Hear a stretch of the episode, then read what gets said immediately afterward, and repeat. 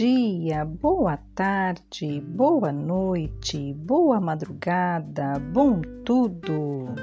Tudo bem com você? Imagine a seguinte coisa: imagine que a vida seja uma sucessão infinita de campeonatos de futebol, com a única diferença de que as partidas não têm um tempo igual para acabar, sabe? Os tais 90 minutos. Imagine agora que você, como espírito, seja um dos times a participar desse campeonato. E que agora uma partida fundamental, muito importante, daquelas tipo mata-mata, está prestes a se iniciar. Do seu desempenho nessa partida depende se você será promovido para o próximo nível ou não. E você quer muito partir para o próximo nível, porque a cada nível alcançado, melhor se tornam as suas condições de vida. Nesse cenário, o time adversário são os seus desafios, as barreiras, as resistências, a concorrência, os seus inimigos, os seus medos, sei lá, tudo aquilo que você acha que está vindo contra você e te impedindo de alcançar os seus objetivos. Ganha o jogo quem fizer o maior número de gols. Os gols do seu time são os seus acertos. Quando são do time adversário, são os seus erros ou tudo aquilo que te leva para o buraco e te distancia de uma vida melhor, ok? Se isso fosse uma realidade, que papel você escolhe desempenhar nessa partida? Você é o goleiro? O zagueiro? Turma do banco de reservas? O meio-campo? O atacante? Ou é melhor ser o gandula e ficar esperando as sobras para poder pegar na bola? Ou talvez você queira simplesmente ser a bola, vai saber. Ou será que está faltando alguém essencial nesse time?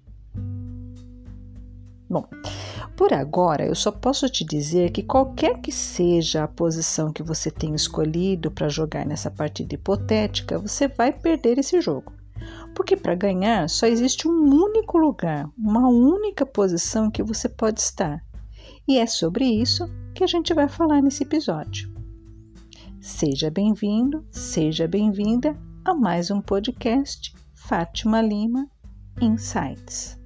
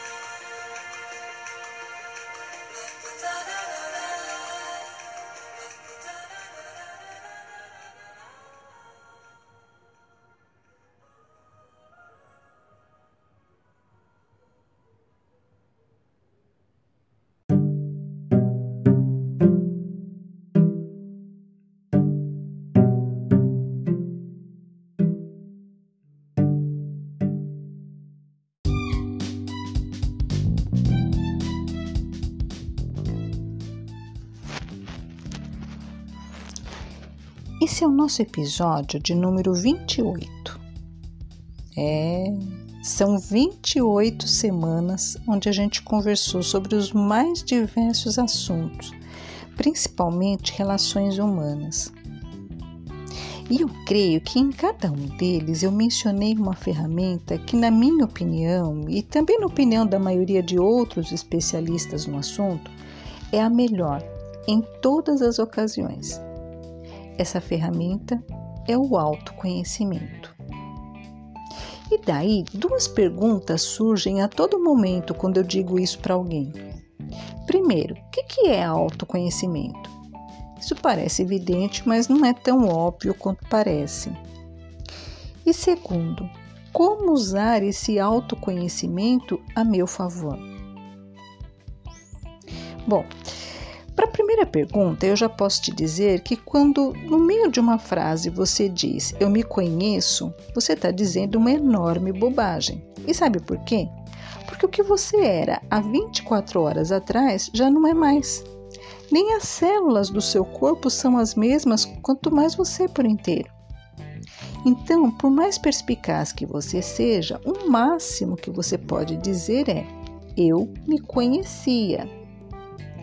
E para se conhecer verdadeiramente, você precisa fazer uma avaliação de competências, que nada mais é, nesse caso específico, do que observar como andam a sua capacidade e o seu desempenho nos seguintes quesitos: inteligência emocional, inteligência espiritual e inteligência intelectual. Inteligência intelectual tem a ver com a sua capacidade e principalmente disponibilidade em adquirir conhecimento informações das mais diversas fontes e armazená-las para serem usadas nas horas necessárias. Na inteligência intelectual também estão as suas capacidades natas, habilidades linguísticas, como você se expressa melhor, é, falando ou escrevendo, por exemplo, a atenção que você dá para as coisas, ou se é observador, a rapidez com que você processa novas informações e mais um bocado de outras coisas, mas eu acho que já deu para você entender. A inteligência emocional se refere à sua, a nossa, melhor dizendo, capacidade de lidar com as emoções, no sentido mesmo de administrá-las e não ignorá-las ou sufocá-las, porque isso simplesmente é impossível. E aí está o erro de pelo menos 90% das pessoas que estão em algum tipo de sofrimento nesse momento. Ou elas ignoram ou tentam sufocar as suas emoções quando deveriam aprender a administrar essas emoções, principalmente as consideradas negativas, que de negativo não tem nada. Uma raiva bem administrada, por exemplo, pode fazer verdadeiras transformações na vida de uma pessoa. Só que para isso você precisará da sua terceira e mais importante inteligência, pelo menos na minha opinião, a inteligência espiritual. Somente ela pode ser capaz de selecionar dentro da sua base de dados, formada pela sua inteligência intelectual, qual conhecimento ou informação você utilizará para administrar uma determinada emoção e convertê-la em um sentimento nobre, que agirá a seu favor e também a favor das pessoas que estejam envolvidas dentro do contexto daquele momento. Resumidamente, inteligência espiritual é estar no olho do furacão.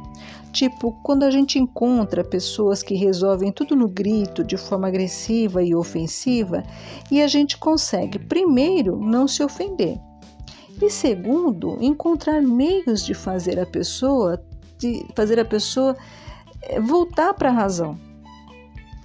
Ou então, pelo menos, quando a gente consegue sair da discussão com a nossa dignidade intacta e sem ressentimentos. E agora, com a descrição das nossas inteligências, de forma bem simplificada, admito, e que são conhecidas dentro da psicologia por QI, QE e QS, ou seja, coeficiente inteligente, coeficiente emocional e coeficiente espiritual, eu creio que te, eu creio que eu te respondi a questão número 2. Como usar esse autoconhecimento a meu favor? De que forma? Sabendo como unir esses três coeficientes que compõem você nas diversas situações da sua vida, com a consciência de que só se consegue êxito nisso praticando. É, praticando, entendeu? Praticando, praticando e praticando, ininterruptamente, até o final dos tempos. E dito tudo isso, agora a gente pode voltar lá no início a nossa partida de futebol nos campeonatos da vida. Bora lá?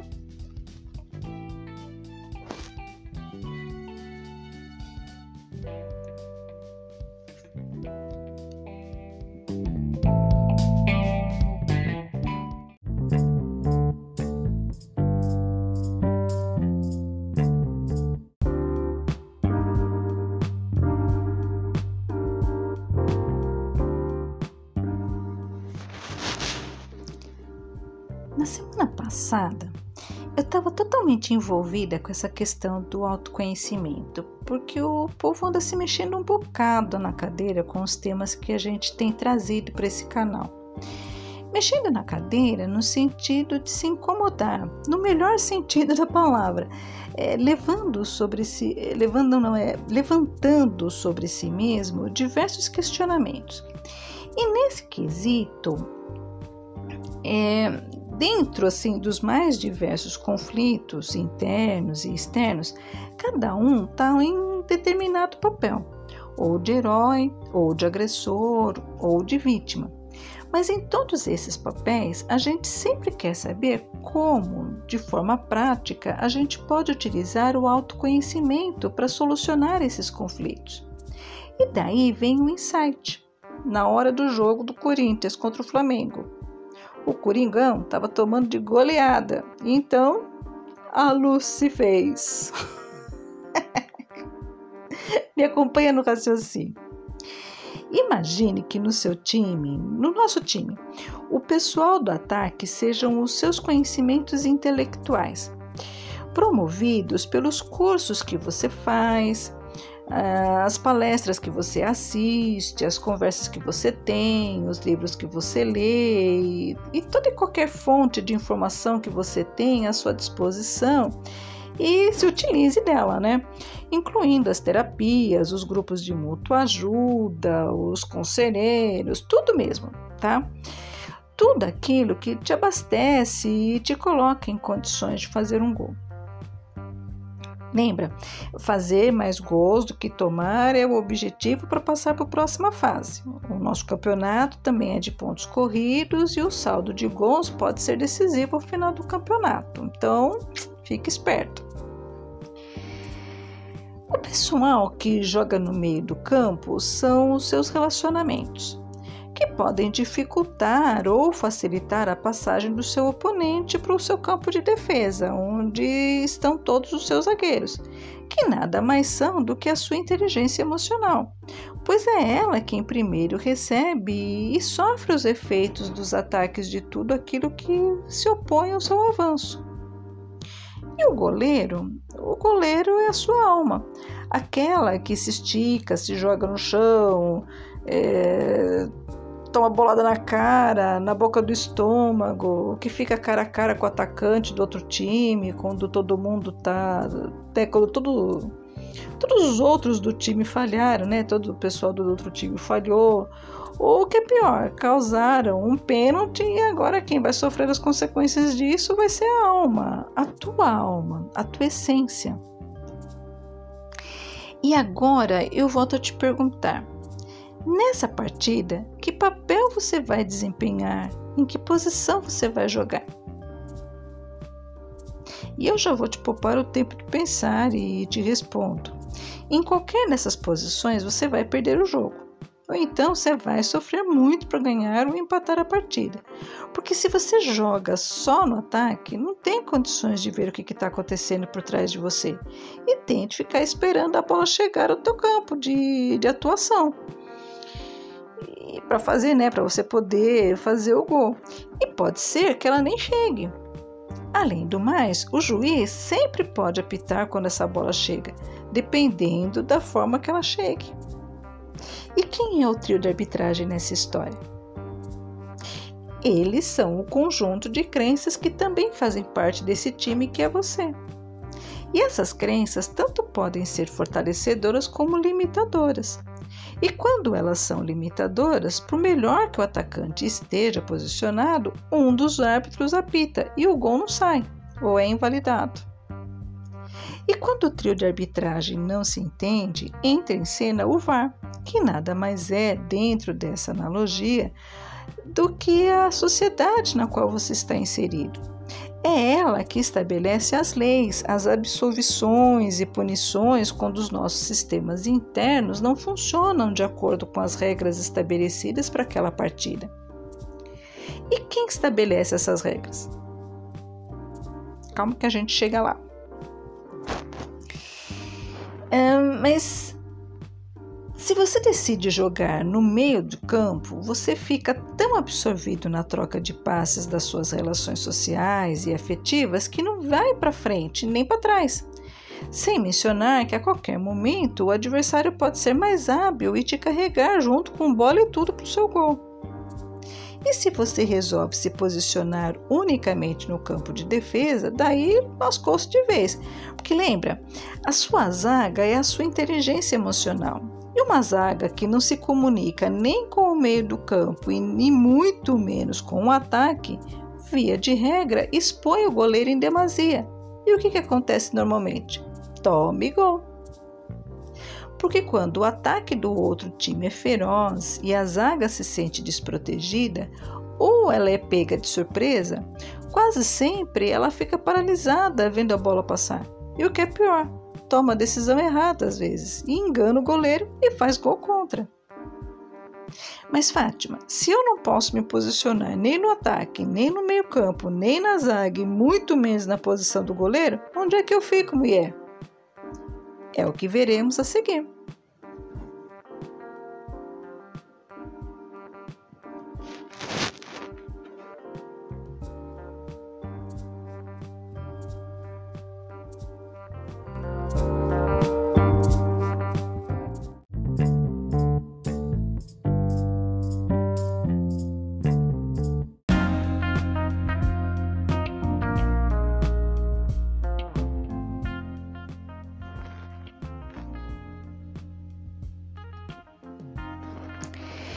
Sei se você se lembra ou prestou atenção, em algum momento no bloco anterior eu te disse que, via de regra, no jogo da vida a gente sempre ocupa um desses três papéis: ou de herói, ou de agressor, ou de vítima.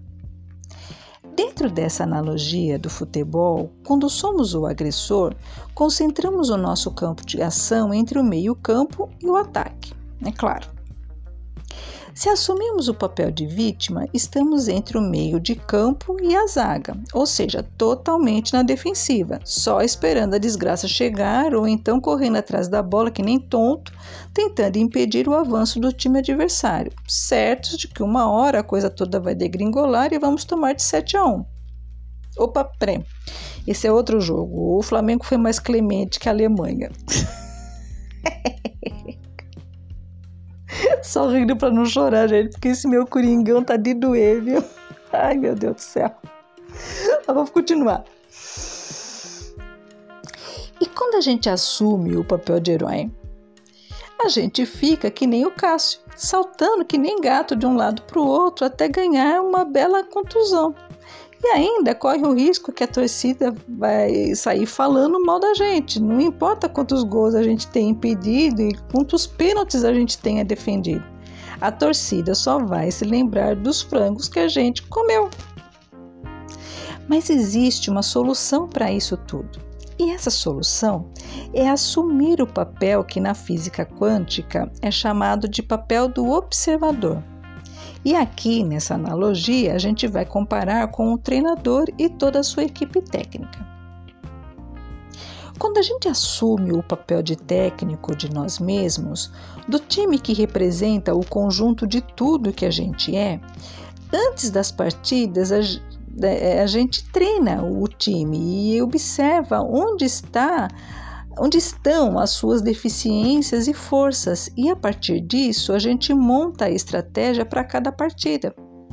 Porque o mais legal é que quando a gente assume o papel de observador, abandonando o círculo vicioso da alternância entre herói, vítima e agressor, a gente também pode observar as condições, as competências do time ou dos times adversários e assim decidir qual a melhor estratégia a seguir. Sair do campo sem sair do jogo é o tal do autoconhecimento é se posicionar na lateral do campo e olhar o time como um todo e saber decidir no que mexer e quando mexer.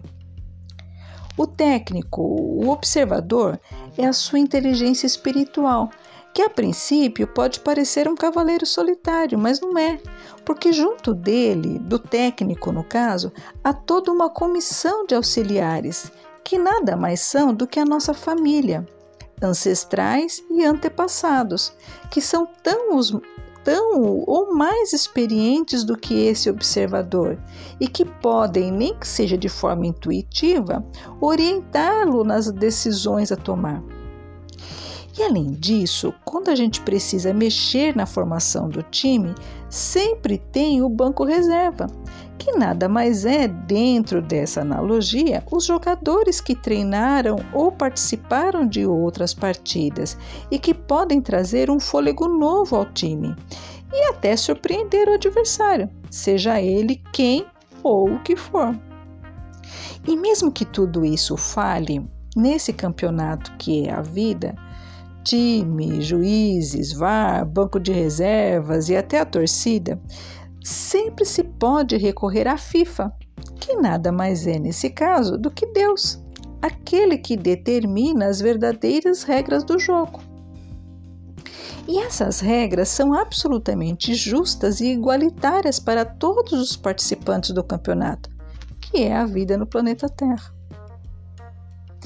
Eu espero que eu tenha sido útil, que, que tenha sido é, que tenha sido útil essa analogia e que ela tenha te dado uma maior compreensão do que seja o autoconhecimento e como utilizá-lo como ferramenta de progresso e evolução.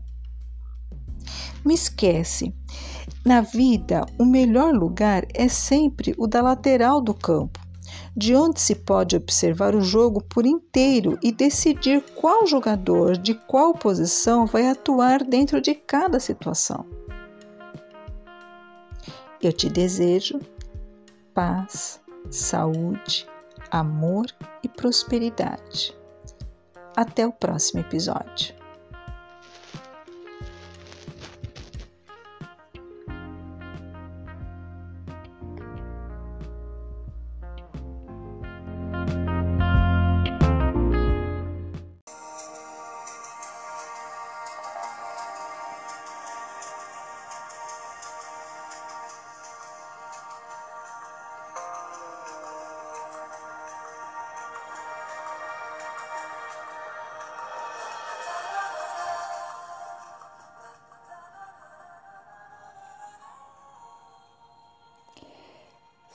Tem uma experiência legal que quer compartilhar conosco sobre este assunto ou quer sugerir temas para os nossos próximos episódios, siga-nos pelas redes sociais e deixe lá o seu comentário em facebook.com/insights.fatimalima e no Instagram arroba fatimalima.insights.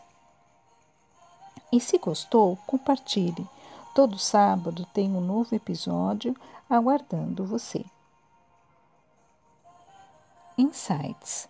A nossa bandeira é a liberdade de ser quem somos. Tenham todos um bom final de semana, muita luz e paz.